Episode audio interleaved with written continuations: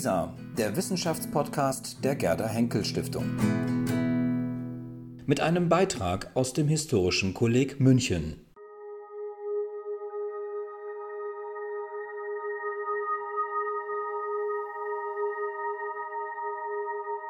Das Vortragsthema lautet in der Tat von Peter zu äh, Putin und darüber werde ich auch heute sprechen, was natürlich ein Riesenthema ist, was ich nur deswegen machen kann, obwohl das Buchprojekt, an dem ich hier dankenswerterweise im Hause arbeiten darf, eben da aufhört, wo dieses Thema des Vortrags äh, anfängt. Was ich also wirklich nur deswegen machen kann, weil ich zusammen mit einigen Kolleginnen und Kollegen an der Universität Bochum ein Forschungsprojekt habe leiten dürfen über Kulturen der Gerechtigkeit. An dem waren Slawisten, Philosophen, Theologen ähm, mitbeteiligt. Äh, und auf dieses Forschungsprojekt, auf das historische Teilprojekt in diesem Forschungsprojekt, würde ich mich gerne äh, stützen. Und das ist auch nicht nur meine eigene Arbeit, sondern äh, auch die von Mitarbeiterinnen. In diesem Teilprojekt für die Geschichte haben also drei Mitarbeiterinnen äh, mitgearbeitet, woran Sie erkennen können, dass die osteuropäische Geschichte in Bochum immer an der Spitze des Fortschritts steht. Denn es sind drei Frauen, die da mitarbeiten und ein Buch ist mitgearbeitet haben. Ein Buch ist mittlerweile auch erschienen aus diesem Projekt. Das ist das Buch von Corinna Kur-Karoljow über äh, Herrschaft und Gerechtigkeit in der Putin-Zeit und ich werde selbstverständlich darauf auch zurückgreifen während meines Vortrags, das heißt im letzten Teil. Ähm, ich nutze die Gelegenheit ganz kurz, da ja einige Kolleginnen und Kollegen äh, unter uns sind, äh, ein wenig Reklame zu machen für eine Online-Publikation aus dem Zusammenhang dieses Projektes. Die ist auf FIFA Ost zu finden. Äh, da finden Sie die Hauptdokumente vom 18. bis ins 20. Jahrhundert zum Thema gerechte Herrschaft. Wer also da etwas nachlesen möchte über das, was ich heute hier bespreche, im Original, also übersetzt natürlich ins Deutsche, der kann das dort gerne machen. Und für die Studis unter uns äh, kann ich sagen, das ist ein hervorragendes, hervorragender Fundus, um Hausarbeiten zu schreiben, weil Sie da alles schon in der deutschen Sprache vorfinden. Aber die Hausarbeit müssen Sie schon dann selber schreiben, aber die Quellen sind da. So, jetzt aber zum Vortrag, der dann aber doch heißt ähm, Gerechte Herrschaft von Peter zu Putin. Und ich habe das in vier Teile untergliedert.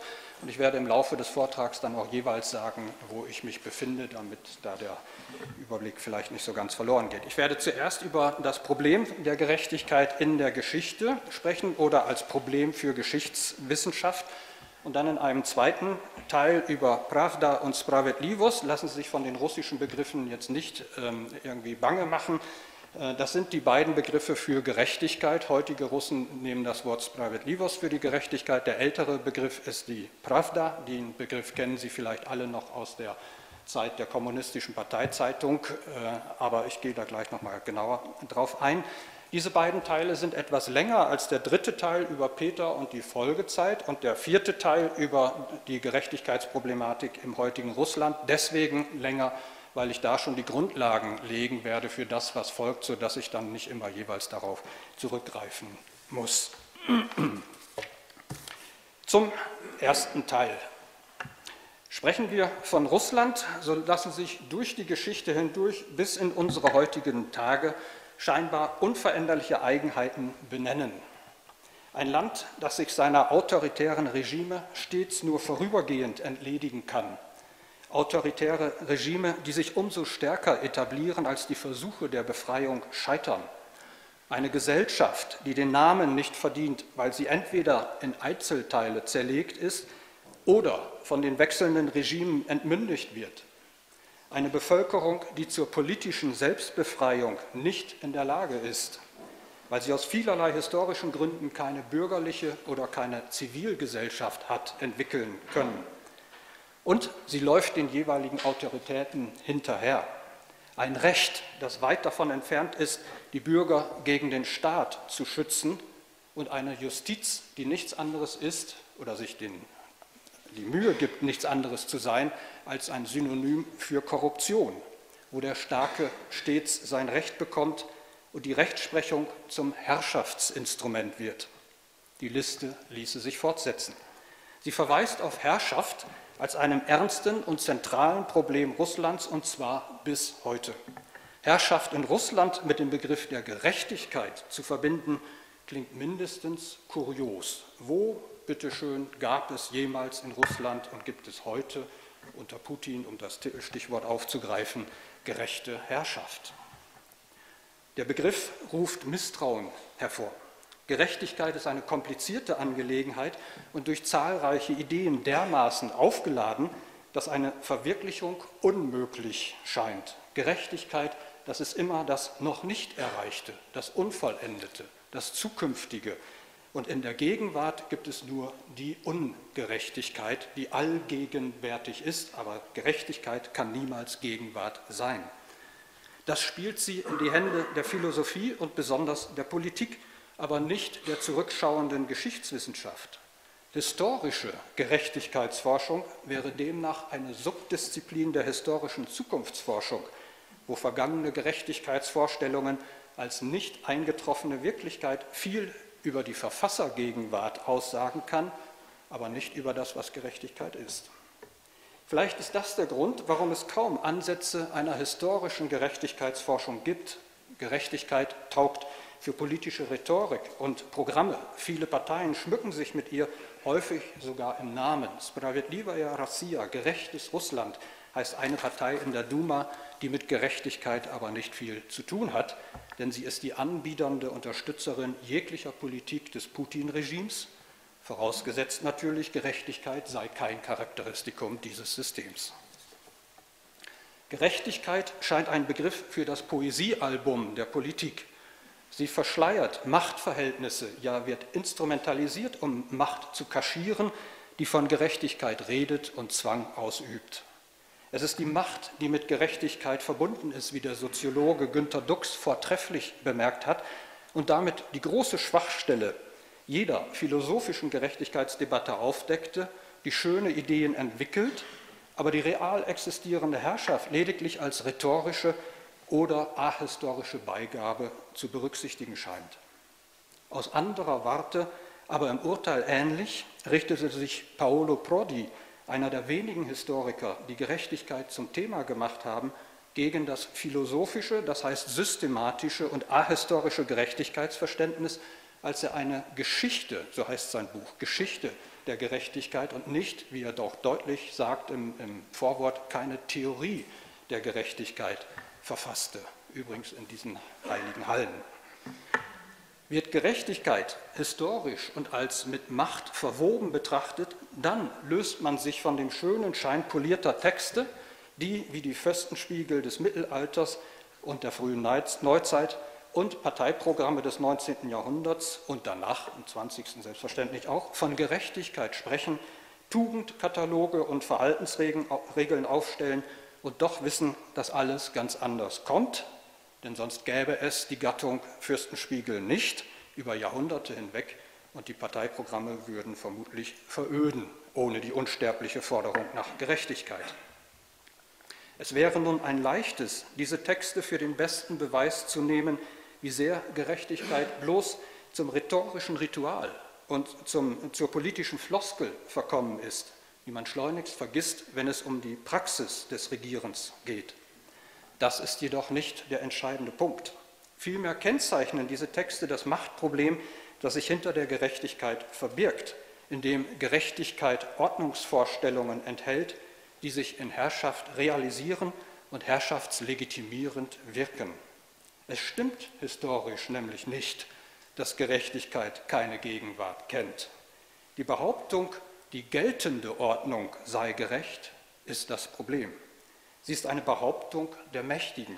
Sie verweist auf den Affirmationsdruck der Herrschaft auf die Untertanen, deren Loyalität eingefordert werden darf und, da die Ordnung gerecht sei, zwingend eingefordert werden muss.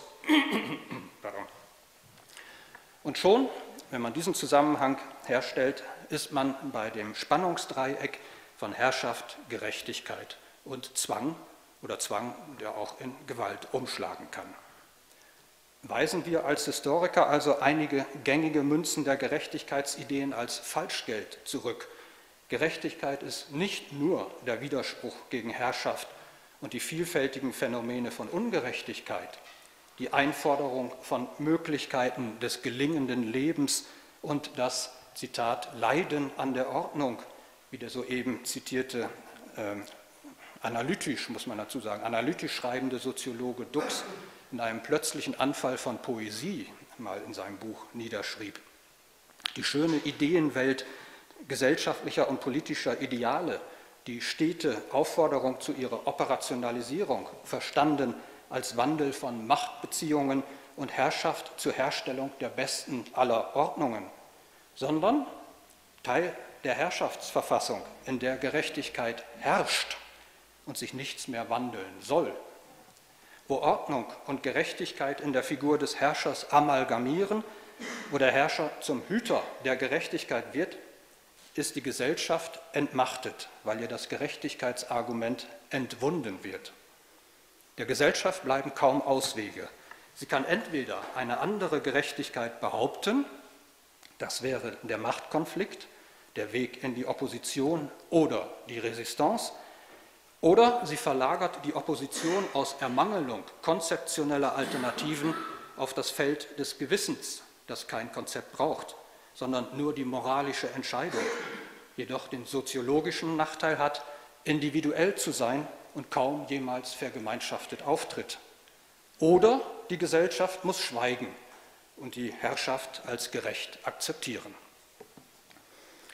Wir sollten uns als Historiker klar machen, dass Gerechtigkeit als Ordnung autoritär sein kann und dies nicht nur ein Problem vormoderner Herrschaften war, sondern unsere Gegenwart betrifft. Und dafür steht, meine ich, Russland. Und ich will an dieser Stelle nicht verschweigen, dass es mich ebenfalls misstrauisch macht, dass gerade die Parteien in unserer Gegenwart, in mehr oder weniger gut funktionierenden Demokratien, die den Namen Gerechtigkeit im Titel führen, die schärfsten Attacken gegen die Demokratie reiten. Sei das nun im nahegelegenen Polen oder in der Türkei, wo die herrschende Partei ebenfalls den Gerechtigkeitsbegriff im Namen führt. Es scheint also, dass Gerechtigkeit etwas anderes ist als nur das, worauf man sich bezieht, sondern eine Art Metanorm, zu der man Gerechtigkeit irgendwie in einer höheren Art von Norm zählen muss. Und das scheint mir der entscheidende Punkt zu sein. Und darin sind die Vertreter, die meinen, die Gerechtigkeit sei schon in der bestehenden Ordnung verwirklicht oder man sei kurz davor, in gewisser Weise Hinterweltler, wie ein witziger Kommentator nicht zufällig vier Jahre nach Erscheinen von Karl Schmidts politischer Theologie schrieb. Denn sie sehen hinter der Welt und nicht hinter dem Wald, hinter der Welt noch eine weitere, auf die sie sich beziehen. Ob sich nun derjenige im Bereich der politischen Theologie aufhält, der sich mit der Frage des gerechten Herrschers beschäftigt, will ich hier nicht erörtern, sondern lediglich auf die später folgenden sieben Elemente von gerechter Herrschaft hinweisen, um an der Stelle dann den Zusammenhang von historischen Befunden und theoretischen Begriffen zu erläutern. Etwas anderes aber ist noch zu sagen. Wenn die ganz am Anfang gemachten Aussagen über die Kontinuität der autoritären Regime in Russland auch so alt sind wie der westeuropäische Blick auf dieses Land, das heißt also rund 400 Jahre, und selbstverständlich hinsichtlich ihrer unausgesprochenen historischen, theoretischen Prämissen zu hinterfragen sind, so scheint sich mit dem Thema gerechte Herrschaft doch das Problem autoritärer Ordnung zumindest besser zu erklären als mit Völkerpsychologie. Das heißt, die Russen, der Russe ist lethargisch und autoritätsgläubig. Ich fasse das natürlich sehr thesenhaft zusammen. Ideologie, alle Regime Russlands waren von ihrer Selbstbeschreibung her autoritär oder Geschichtsphilosophie. Und für die letztere möchte ich nur ein berühmtes Zitat von Nikolai Berdjajew zitieren, geschrieben im 1923 in seiner äh, berühmten Schrift Das neue Mittelalter, die sehr wirkmächtig war, in 14 Sprachen übersetzt. Und eines der schönen Zitate, man da, die man da finden kann, ist folgendes. Russland, darin liegt die Eigenart seines Schicksals, hat es nie vermocht, die humanistische Kultur der Neuzeit, ihr rationalistisches Bewusstsein, ihre formale Logik und ihr formales Recht, ihre religiöse Mentalität und ihre säkularisierte Diesseitigkeit restlos anzunehmen. Russland ist aus dem Mittelalter, aus der sakralen Zeit nie vollkommen herausgetreten. es ist auf irgendeine ganz unmittelbare Weise von den Resten des alten Mittelalters und der alten Theokratie zum neuen Mittelalter und zur Satanokratie übergegangen. Zitat Ende. Zu dem Zitat gäbe es sehr viel zu sagen, ich lasse das aber, äh, sonst nimmt der Vortrag kein Ende. Offenkundig verweist es wie die völkerpsychologische und die ideologiegeschichtliche Erklärung ebenfalls auf eine analytische Schwachstelle, die auch nicht von modernisierungstheoretisch informierten Defizitbeschreibungen, Russland muss das nachholen, was der Westen längst hat, äh, behoben werden kann. Das Telos solcher Geschichtsnarrative führt in Sackgassen des Verstehens.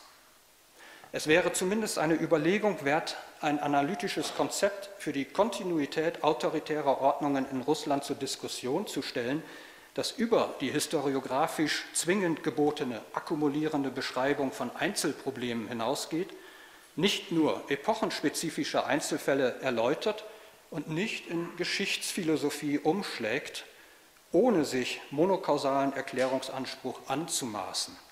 Vor allem aber sollte es nicht Folgendes nicht sein. Ein begrifflicher Abklatsch der in den westeuropäischen Geschichtswissenschaften hervor, oder der, es gibt ja nur eine, der westeuropäischen Geschichtswissenschaft hervorgebrachten Begriffe, die noch immer normativen Anspruch erheben, obwohl doch längst feststeht, dass die soziopolitischen und staatstheoretischen Theorien und Entwicklungen im lateinisch-christlichen Europa und in Nordamerika als Tochtergesellschaften eine einzigartige historische Ausnahmeerscheinung bilden Bezogen auf den hier verhandelten Zusammenhang von Herrschaft, Macht und Gerechtigkeit würde ich mit dem Ethnologen Pierre Clastre fragen, ob es nicht zwingend so sein, ob es zwingend so sein muss, dass, ich zitiere Clastre, Zwang und Unterwerfung immer und überall das Wesen der politischen Macht bilden. Zitat Ende. Eher scheint es so zu sein, dass unsere Disziplin keinen Begriff hat für das, was außerhalb des Zwangs Macht herstellt. Wenn Gerechtigkeit statt Zwang und Stadtmacht das Prädikat der Herrschaft ist, dann stellen sich vielleicht die Verhältnisse anders dar. Ob mit der Figur des Hüters der Gerechtigkeit eine Öffnung zu neuen Verstehensmöglichkeiten gelingt, ist zumindest den Versuch wert. Der Vortrag ist also ein Experiment und einige Grundlagen habe ich hoffentlich gerade schon ein bisschen gelegt. Ähm, mehr nicht, mehr als ein Experiment nicht. Und das Buchprojekt, was Sie hier angeschlagen äh, sehen, ist ebenfalls sehr bescheiden einzusortieren, nämlich nicht anders als eine Kontinuität von Fußnoten. Hat doch der Alttestamentler Heinrich Schmidt 1968 bei seiner Untersuchung des Fortwirkens altorientalischer Gerechtigkeitsvorstellungen im Alten Testament in einer Fußnote gemeint, in dem von ihm nicht behandelten alten Ägypten ließe sich mit Hilfe des ägyptischen Gerechtigkeitskonzeptes eine Kulturgeschichte des altägyptischen Reiches schreiben. Was Jan Assmann bekanntlich 1990 in seinem Buch über Gerechtigkeit und Unsterblichkeit im alten Ägypten getan hat, wo er in einer Fußnote wiederum notierte, dem alt, äh, altägyptischen Gerechtigkeitsbegriff entspräche am ehesten noch der russische und so weiter. Und das Buch ist noch nicht fertig, aber ich erlaube mir den äh, Hinweis, also das kann ich mit Sicherheit sagen, sonst noch nicht viel. Äh, das kann ich mit Sicherheit sagen, dass ich in dem Buch eine Fußnote verfassen werde, in, ich, in, der ich gerne den Stab weitergeben würde an die verehrten Kollegen aus der Osmanistik, weil ich den Eindruck habe, Vielen Dank, dass Sie heute gekommen sind, weil ich den Eindruck habe, dass man äh, mit dem äh, türkischen Begriff der, äh, des Adalet im Osmanenreich ähnliche Dinge aufdröseln und kulturgeschichtlich weitreichend arbeiten kann, wie etwa für Russland oder ich will nicht behaupten, ich könnte das beurteilen für, alt, für das alte Ägypten. So, damit komme ich zum zweiten Punkt, von der Pravda zur Spravedlivost. Das sind die beiden, wie vorhin schon gesagt, die beiden Begriffe im Russischen für Gerechtigkeit, die ich hier nur kurz nennen will, aber ich will kein Kapitel einer historischen Semantik aufschlagen. Pravda war einer der zentralen Begriffe im politischen Lexikon Altrusslands. Man muss ihn mit Gerechtigkeit, Wahrheit, Weisheit und richtigem Tun übersetzen. Seit dem 17. Jahrhundert wurde er im semantischen Feld der Gerechtigkeit von Spravedlivost abgelöst Ein Begriff, der aus Polen kommend die religiösen Bezüge mied und sich mehr auf Justiz richtete. Aber die Trennung der Begriffe verlief nicht klar und eindeutig. Im 18. Jahrhundert bedeutete Sprawiedliwost das Erkennen von Wahrheit durch Vernunftgebrauch. Und von hier aus erstreckte sich der Begriff schließlich generell auf Justiz, Recht und Gerechtigkeit, während Pravda sich auf Wahrheit verengte. Eine Trennung, die nie ganz vollzogen wurde, denn in Abwandlung eines berühmten Werbespruchs für ein stark alkoholisches Getränk aus den 1970er Jahren, den kennen Sie alle, in der Spravedlivost steckt der Geist der Pravda. Was ist damit gemeint? In Russland verbanden sich seit frühester Zeit Pravda und Herrschaft. In der Predigt über Gesetz und Gnade des Kiewer Metropoliten Ilarion aus der Mitte des 11. Jahrhunderts oder in der Nestor-Chronik, deren erste Fassung vom Beginn des 12. Jahrhunderts stammt, lassen sich Grundfragen dieses Verhältnisses nachlesen. Wir erfahren, die Taufe Russlands, also die Annahme des Christentums 988, hat Russland in ein neues Zeitalter des Heils versetzt. Russland lebt seitdem in der bereits eingetretenen Erlösung, zu der die zukunftsgerichtete Heilsverwaltung als Herrscheraufgabe hinzutritt. Kurz nach dem fundamental empfundenen Epochenwandel entstand diese Predigt als, wie Frank Kämpfer gesagt hat, erste Selbsterfindung der Russen. Und sie tat sofort nichts anderes, als Land und Herrscher hagiografisch zu überhöhen. Sie versteht das neu erworbene Christentum als Weltordnung. Der russische Mensch ist erlöst, nun muss er sein Heil erhalten. In Politik übersetzt hieß das, die Königsherrschaft mit Bezug auf die Offenbarung und Verheißung Gottes schafft ein Abbild der göttlichen Ordnung auf Erden mit Hilfe von Gerechtigkeitsparametern. Die Gerechtigkeit wird in der Person des Herrschers verkörpert.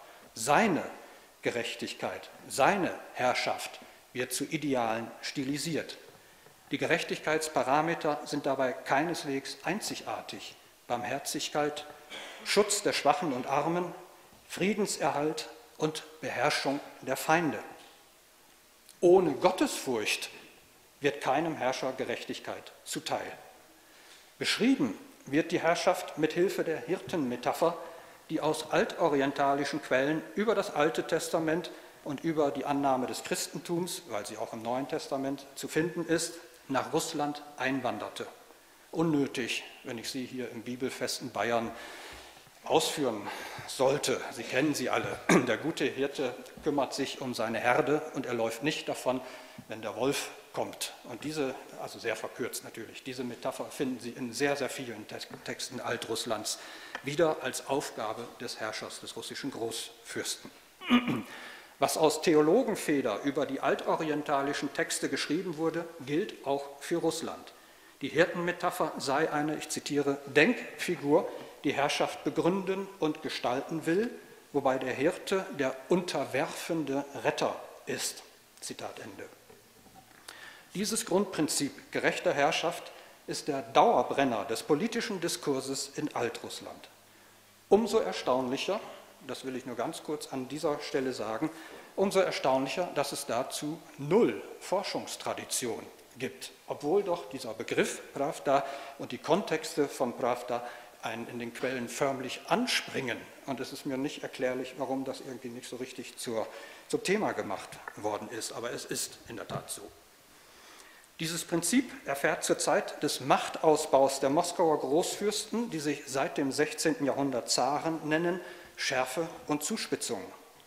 Gehorsam gegenüber den Geboten der göttlichen Ordnung auf Erden, repräsentiert durch den Herrscher, die rechtlos war, da sie des positiven Rechts nicht bedurfte, mit einem Herrscher, der den wahren Glauben ebenso wie die heiligen Gebote zu verteidigen und zu garantieren hat und der darüber hinaus für die Seelenrettung seiner Untertanen verantwortlich zeichnet. Er kann nur erlöst werden, wenn er die verantwortungsethisch doppelt gestellte Aufgabe erfüllt. Erstens, seiner seelsorgerischen Aufgabe für das Volk nachzukommen indem er die Untertanen davon abhält, Böses zu tun. Und zweitens, als in der Gerechtigkeit nicht versagender Herrscher vor Gottes Thron zu treten. Damit lag eine gewaltige Bürde auf den Schultern der russischen Großfürsten und Zaren. Ich verzichte auf weitere Quellen und Belege aus Zeitgründen und will zu den sieben Punkten kommen, die ich vorhin eingangs schon genannt habe und damit gleichzeitig einige Dinge zusammenfassen und den Blick nach vorn richten. Erstens. Pravda ist im Umfeld von Religion, Heilserwartung und Herrschaft angesiedelt. Sie verknüpft Herrschaft, kosmische Ordnung, menschliches Erkennen, das aber nur der, im Sinne des richtigen Befolgens der göttlichen Gebote besteht, und menschliches Handeln. Sie ist in dieser mentalen, kognitiven und praxeologischen Verknotung das, was wir Kultur nennen. Zweitens, Pravda kennt nicht die Teilung in die Bereiche, die in den Entwicklungen im lateinisch-christlichen Raum auseinanderfallen und die der erwähnte Paolo Prodi in seiner Geschichte der Gerechtigkeit beschrieben hat. Die russischen Theoretiker schreiben nicht über Recht, sie ignorieren es. Und wenn sie aus byzantinischen Quellen abschreiben, wo das positive Recht eine ganz bedeutende Stellung einnimmt, dann lassen sie diese Stellen weg. Daher ist Pravda Gerechtigkeit ohne Recht oder rechtlos, wie ich vorhin sagte, ein politisch holistischer Begriff, der nicht in Moral, Staat, Gesellschaft, ja nicht einmal Kirche unterscheidet oder in den Begriffen der akademischen Disziplinen nicht in Theologie, Philosophie und Rechtswissenschaft, denn Pravda ist das alles zusammen. Drittens, Pravda ordnet die sozialen Beziehungen von oben nach unten. Sie denkt in Verhältnissen von Herrschaft und Gehorsam nicht in horizontaler Gleichheit. Sie fordert Systemintegration und nicht Sozialintegration. Viertens, Pravda als Kultur des Herrschens ruft das große Problem Russlands hervor, das Fehlen von Gesellschaft als eine Assoziation von Bürgern, um es mit Rousseau zu sagen. Das große Gesellschaftsprojekt Katharinas II., der Großen, in der zweiten Hälfte des 18. Jahrhunderts versuchte Gesellschaft von oben einzurichten oder in dem bekannten Wort Dietrich Geiers Gesellschaft als staatliche Veranstaltung zu etablieren. Im Akt der von der Kaiserin induzierten auf Loyalität zur Herrschaft, also nach oben ausgerichteten Gesellschaftsformation, steckte ebenso viel altrussische Pravda wie Aufklärungsabsicht, was übrigens der britische Begriff des Enlightened Despotism viel besser zum Ausdruck bringt als das deutsche aufgeklärter äh, Absolutismus. Fünftens, die Gerechtigkeit ist personalisiert in der Figur des Herrschers. Deswegen ist Pravda Gerechtigkeit, Wahrheit, Weisheit, nämlich die Weisheit, die Wahrheit zu erkennen und richtiges Handeln, aber nicht aller Menschen, sondern nur des einen, des Garanten der Ordnung und Inhabers der Macht. Sie ist sein richtiges Handeln in Verantwortung vor oder Verantwortung für. Und hier stehen drei Punkte, denn an dieser Stelle, an diesen drei Punkten, werden im Verlaufe der Geschichte die Objekte variieren. Gott, Volk, Staatsräson, Allgemeinwohl, nicht aber der Objektcharakter. Sechstens, die Kultur der Pravda ist historisch eng verbunden mit dem Prozess der Staatsbildung nach dem Abschütteln des Mongolenjochs und der Entfaltung des russischen Typus der Selbstherrschaft. Sama Derjavir, der Begriff für Selbstherrschaft, und Pravda gehen Hand in Hand. Doch nicht nur die Herausbildung und Fortführung der Autokratie ist an Pravda gebunden, auch die Idee des Reiches in der untrennbaren Kombination von autokratischer Herrschaft als gerechter Herrschaft im hierarchisch strukturierten Reich des wahren Glaubens das den Gehorsam der Untertanen fordert, ja fordern muss, denn die Ordnung ist gerecht, wächst die geradezu ekklesiologische Idee des Staates, deren Ordnungsstrukturen der Pravda aufgehen. Siebtens, in diesem historischen Kontext entstanden, ist Pravda von einer durch und durch anti-westlichen Haltung gekennzeichnet. In der pravdaistischen Grundlegung des Staates als Reich der gerechten Herrschaft baute Russland die, Zitat, wahrhaftige christliche Selbstherrschaft aus, wie der große jüdische Sowjethistoriker und Philologe Jakow Solomonowitsch Lurie, ein wahrhaft großer Historiker, das muss man auch mal sagen in diesem Saal, die gibt es nämlich auch unter den Sowjethistorikern, zu Recht bemerkt hat, und zwar als bewusste und konzeptionell durchgeformte Gegenzivilisation zum Westen. Das ist nicht nur ein Faktum, sondern auf zweierlei Weise von kultureller Bedeutung. Zum einen weil Pravda auf diese Weise durch Abgrenzung eine kulturelle Norm ausformte, zum anderen, weil dieser Vorgang reflektiert ablief, indem die Zaren und die Intellektuellen des Reiches sehr wohl wussten, was sie taten und sich der Bedeutung ihrer Überlegungen schriftlich versicherten. Vielleicht haben, diese, äh, haben sich in den sieben Punkten schon einige Aspekte angedeutet, die für spätere Zeiten in Anschlag zu bringen sind. Nicht, behaupte ich, diese Pravda sei zu allen Zeiten gleich geblieben. Das wäre natürlich unhistorisch. Und doch würde ich meinen, dass die Geringschätzung des Rechts, die Ambivalenzen der Gesellschaftskonstitution, die Systemintegration und das Anti-Westlertum zu den konstitutiven Merkmalen jener Kultur des Politischen gehören, die Russland auch in nachfolgenden Epochen, nicht in allen, aber doch in wesentlichen nachfolgenden Epochen kennzeichneten und immer noch charakterisieren, die gerade in ihrer Kombination mehr sind als das Ganze der einzelnen Teile.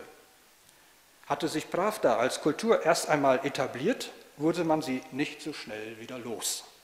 Man wird von einer Longue Durée sprechen dürfen, die von Herrscherwechseln und seien die Persönlichkeiten auch noch so verschieden nicht unterbrochen wurde. Und das meine ich, wenn ich, meine, äh, wenn ich sage, dass im Begriff der Spravedlivost, der heutige Begriff der, äh, im Russischen für die Gerechtigkeit, der Anteil der Pravda immer noch sehr stark enthalten ist. Damit komme ich zum dritten Punkt, zu Peter dem Großen und dem Problem der gerechten Herrschaft in seiner Zeit. Wenn die soeben genannten Elemente der Pravda als Kultur richtig beschrieben sind, so stellt sich die Frage nach ihrer Geltung insbesondere dann, wenn die Herrschaft selbst die Parameter variiert. Das heißt zum Beispiel, wenn das Fenster nach Europa weit geöffnet wird und nicht geschlossen gehalten wird, was aber in der Sache niemals so der Fall gewesen ist. Wenn also Staat und Kirche, das Verhältnis von Staat und Kirche neu gestaltet wird und vor lauter Neuausrichtung der gesamten Dinge des Staates auch die Legitimationsgrundlagen auf den Prüfstand gestellt werden müssen. Das geschah in der Zeit Peters des Großen. Zunächst, was änderte sich? Der erste wichtige Wandel bestand in der Gewichtsverlagerung vom Herrscher zum Staat, vollzogen durch Umgestaltung und Neubildung von Institutionen und durch Bürokratisierung. Peter war durch den Aufbau von Verwaltung aber nicht weniger Monarch als seine altrussischen Vorgänger, sondern er kompensierte den notwendig gewordenen Umbau der staatlichen Institutionen und die Schaffung von Bürokratie, indem er die Herrscherlegitimation in jene Richtung verstärkte, wo sie traditionell schwach war. Er strich seine Verantwortung für das Volk heraus, was in keinem Fall mit der Verantwortung vor dem Volk zu verwechseln ist. Das Allgemeinwohl rückte nun in die Herrschaftslegitimation ein. Das Allgemeinwohl indes entpuppte sich weniger als das des Volkes, als vielmehr des Staates. So hatte Peter das auch gemeint. Das Gottesgnadentum stellte Peter nicht in Frage und andere Machtquellen neben sich duldete er nicht, auch keine kirchlichen. Peter stand auf diese Weise in der Tradition des gerechtigkeitsspendenden Herrschers die ließ er in der Schrift Pravda Voli Monarche von 1722 formulieren. Er redigierte diese Schrift eigenhändig. Unter dem Titel Das Recht des Monarchenwillens wurde sie 1724, ich zitiere den Übersetzer, getreulich ins Deutsche übersetzt. Hören wir, was Peters wandelnde Feder namens Feofan Prakopowitsch hier verfasst hat. Ich zitiere. Denn alle Verordnungen und Gesetze, welche ein Monarch seinem Volk gibt, erfordern den Gehorsam von denen Untertanen nicht als eine freiwillige Sache, bittweise, sondern als eine Schuldigkeit, nicht allein aus Furcht vor der Obrigkeit Ungnade, sondern aus Furcht vor Gottes Zorn. Zitat Ende. Soweit, so stimmig im traditionellen Sinn. Aber einige, Zitat, unruhige Köpfe und so von Widerspruch juckende Gemüter Zitat, Ende, fangen an zu murren und zetteln Aufruhr an. Sie gilt es zu überzeugen. Zitat. So hat die geistliche und weltliche oberste Regierung vor gut befunden, gegenwärtiges Buch zu verfertigen und darin die Gerechtigkeit der Verordnung unseres Monarchen ob selbige schon in der Verordnung selbst zur Genüge dargetan ist, dennoch etwas klärer und ausführlicher zeigen zu lassen, damit denen törichten und hartnäckigen Widersprechern, wofern sich dergleichen finden sollten, das Maul gestopft werde. Zitat Ende. Mit anderen Worten, Peter verblieb in der altrussischen Tradition als Hüter der Gerechtigkeit, aber er sah sich zur vernunftmäßigen, ja diskursiven Darlegung seiner Herrschaft und ihrer Entscheidungen veranlasst und verlangte Gehorsam, aber anders begründet als früher. Die Gehorsamspflicht des Untertanen blieb religiös geboten und damit an die gerechte Ordnung gekoppelt, die in Frage zu stellen sich nach wie vor verbot. Aber sie musste nun auch rational verstanden werden. Das war neu und enthielt gleichzeitig auch eine wesentliche Einschränkung. Denn Peter erwartete Gehorsam, weil er glaubte, die Untertanen wüssten die höhere Weisheit des herrscherlichen Entschlusses zu würdigen. Hier ging es nur um rezeptives Verstehen, nicht um reflexives, das den Menschen zum denkenden Subjekt macht. Wie man es dreht und wendet, Peter hatte etwas grundlegend Neues in die Herrschaftslegitimation eingeführt, nämlich das Argument.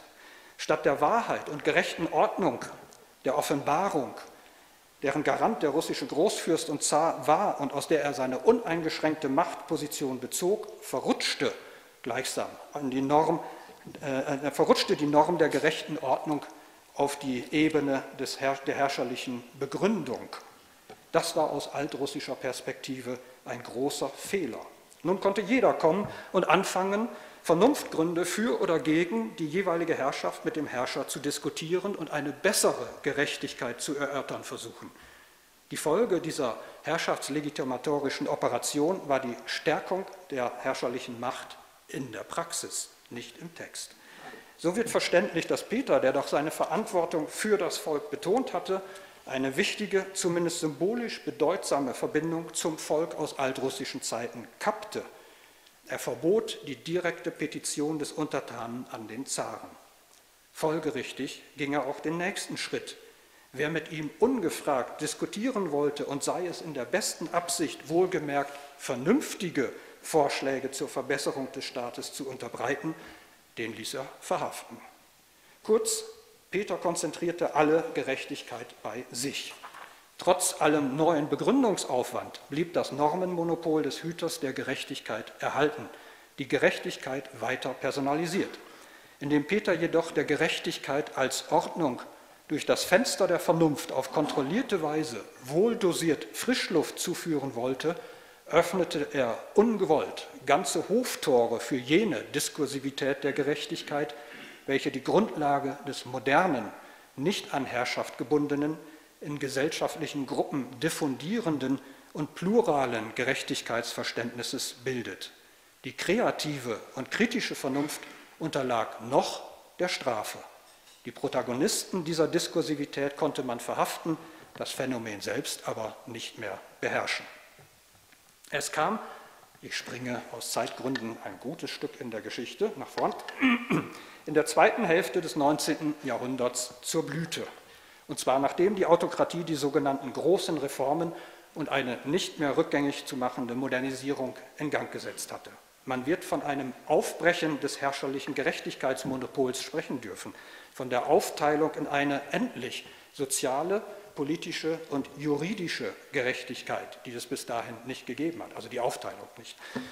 Hinter all diesen Fragen stand die letztlich entscheidende, die soziale Frage, die sich mit der Entstehung der Arbeiterklasse und der Lage der 1861 aus der Leibeigenschaft befreiten Bauern stellte.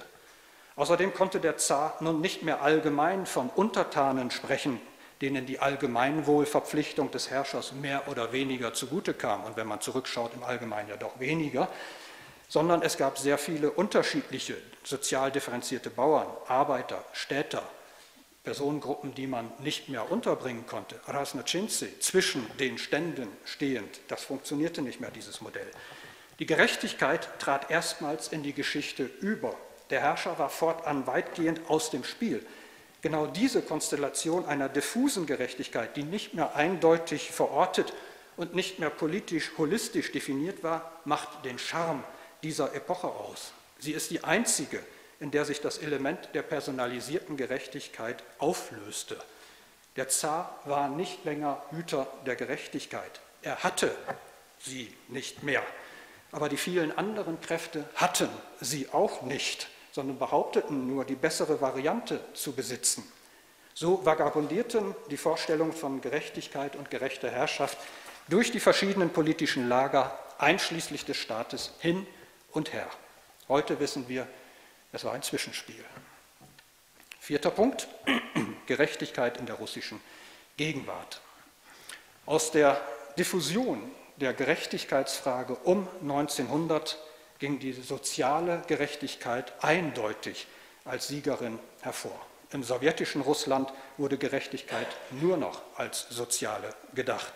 Und ich bitte Sie, einen kleinen, allein aus Zeitgründen notwendig, notwendigen Schritt mit mir zu machen, dass ich jetzt nicht auf politische oder juridische Gerechtigkeit in der Sowjetunion eingehen kann, sondern mich allein auf die Beschränkung konzentriere, die wahrscheinlich Ihre Zustimmung finden wird, dass die politische und die juridische Gerechtigkeit in der Sowjetunion äh, also praktisch nicht vorhanden war. Die kann man eigentlich äh, weglassen.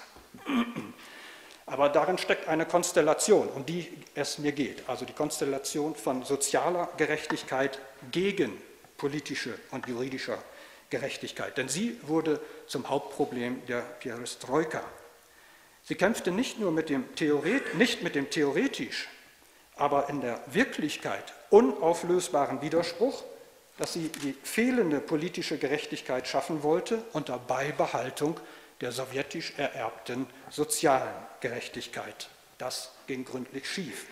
Die Jahre 1987 bis 1991 gaben den Bürgern zwar politische Rechte und reduzierten den Staat, aber sie ließen ganze soziale Gruppen ins soziale Nichts abstürzen darunter diejenigen, die am meisten über Gerechtigkeit nachdachten, die Intellektuellen. Dieser Prozess setzte sich ungebrochen, aber um ein Vielfaches verschärft unter Jelzin fort. In der Perestroika hatte sich die Gesellschaft die politische Gerechtigkeit erkämpft und die soziale verloren. Unter Jelzin hat sie zuerst den Rest an sozialer Gerechtigkeit, dann die politische und schließlich auch die juridische Gerechtigkeit wieder verloren. Die schwerwiegenden sozialen Verwerfungen, die der Untergang der Sowjetunion mit sich brachte, spülte die Frage der sozialen Gerechtigkeit auf die große politische Bühne, verstärkt durch die aus der Perspektive der Bevölkerung vollständig verunglückte Privatisierung der staatlichen Industriebetriebe. Die Oligarchen und die meisten Mitglieder des heutigen Staates sehen das selbstverständlich anders. Diese fantastische ökonomische Operation riss die soziale Schere in kürzester Zeit so weit auf, dass viele ehemalige Sowjetbürger sich durch die kriminellen Machenschaften im undurchschaubaren Geflecht von Staat und neuen Unternehmern aus der Gesellschaft hinausgeworfen fühlen durften. Das war der Ausgangspunkt für eine Gegenbewegung. Der Staat, vertreten durch seine durch und durch korrupte Bürokratie, war kaum ein Hüter der Gerechtigkeit. Die mit ihm verbundenen Oligarchen waren es ebenso wenig. An dieser Stelle trat die Vorstellung der personalisierten Gerechtigkeit wieder in ihr überkommenes Recht. Die enorme soziale Differenzierung der Gesellschaft widersprach fundamental dem Erlernten und Vertrauten aus der Sowjetzeit. Die Art und Weise, wie sich der Kapitalismus in Russland durchsetzte, übertraf die schlimmsten Horrorszenarien der Sowjetpropaganda. Die Korruption und den Politfilz bekamen viele Bürger, Sowjetbürger, ehemalige, Tag für Tag zu spüren.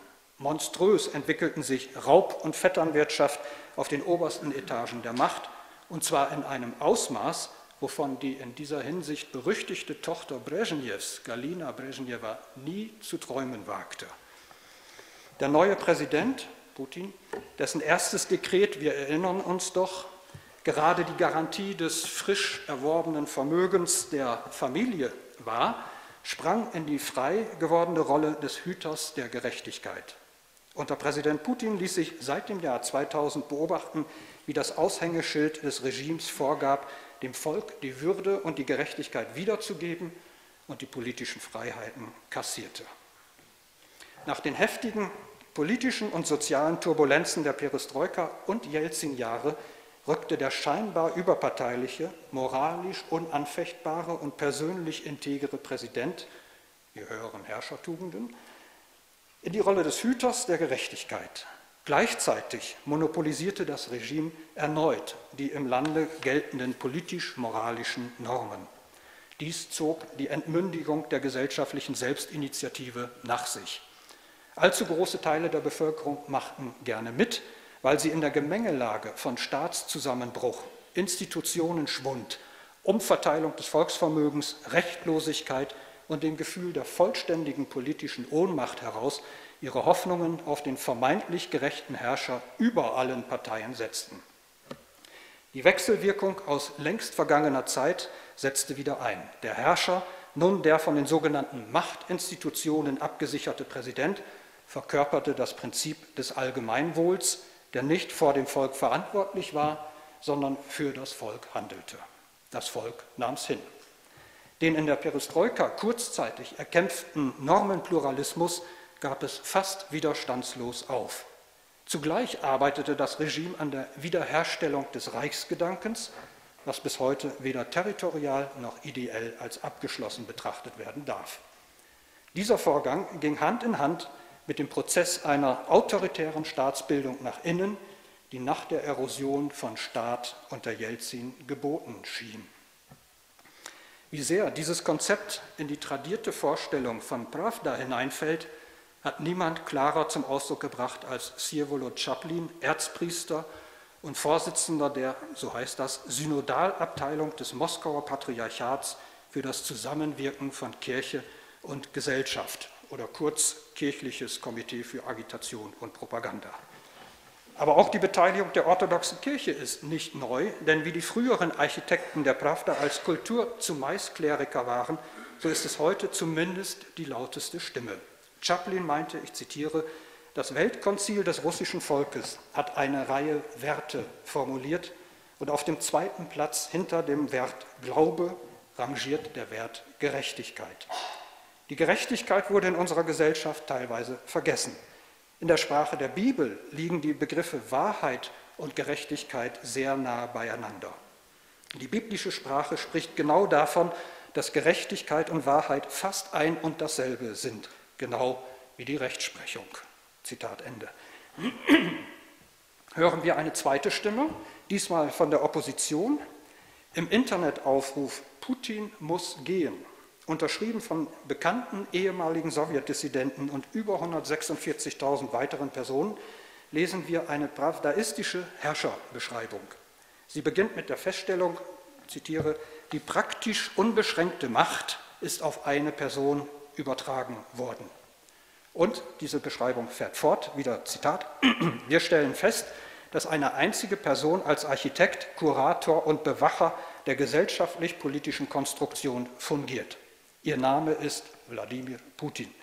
Wir stellen fest, dass in den Jahren seiner Regierung Putin sich zu einem Symbol der Unbarmherzigkeit gegenüber den Bürgern seines korrupten und unberechenbaren Landes verwandelt hat. Zitat Ende.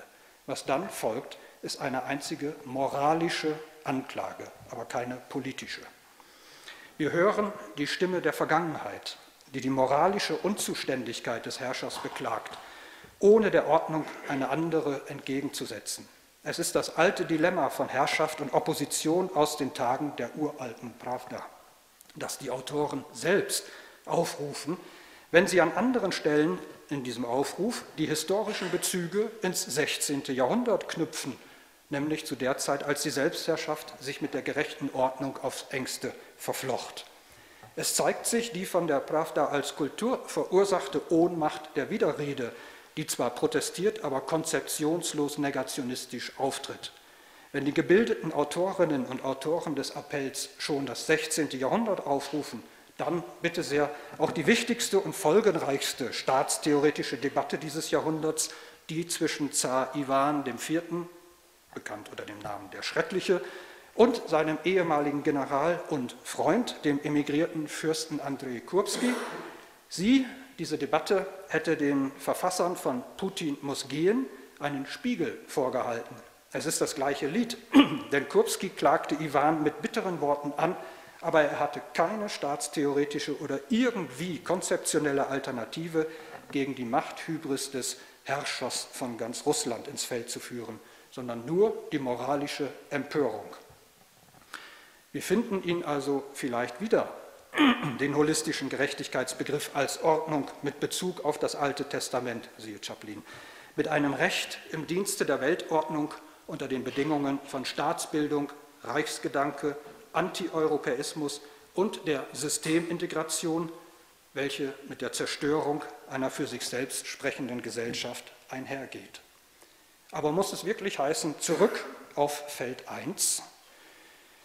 Wenn ich nochmal die früher vorgetragenen sieben Aspekte von Kultur als Pravda, äh, äh, Entschuldigung, Pravda als Kultur heranziehe, so lassen sich strukturelle Überlappungen nicht übersehen.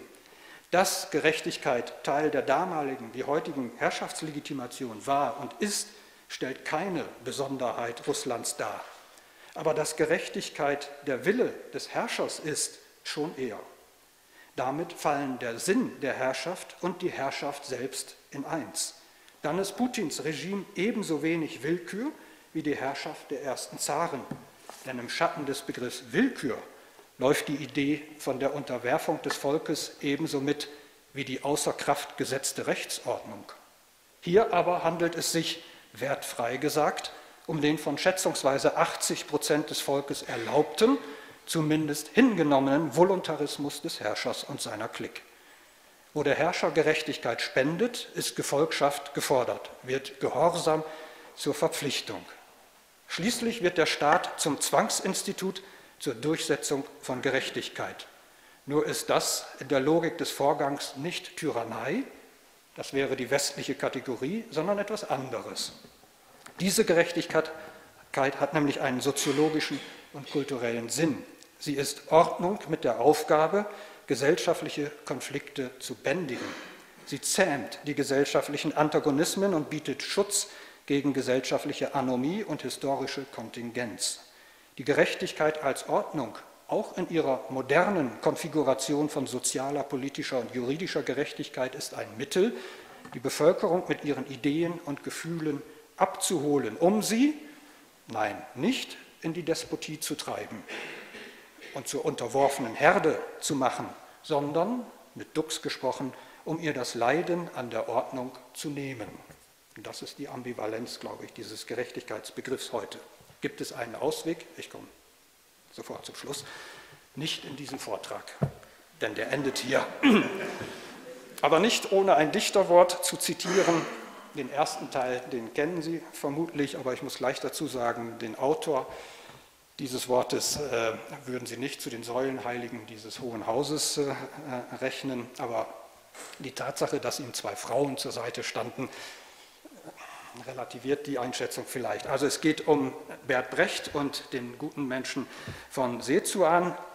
Da lesen wir, den ersten Teil kennen Sie alle, ich zitiere, wir stehen selbst enttäuscht und sehen betroffen den Vorhang zu und alle Fragen offen. Aber das ist nicht alles. Es geht noch weiter. Verehrtes Publikum, los, such dir selbst den Schluss. Es muss ein guter da sein. Muss, muss, muss. Ich danke Ihnen.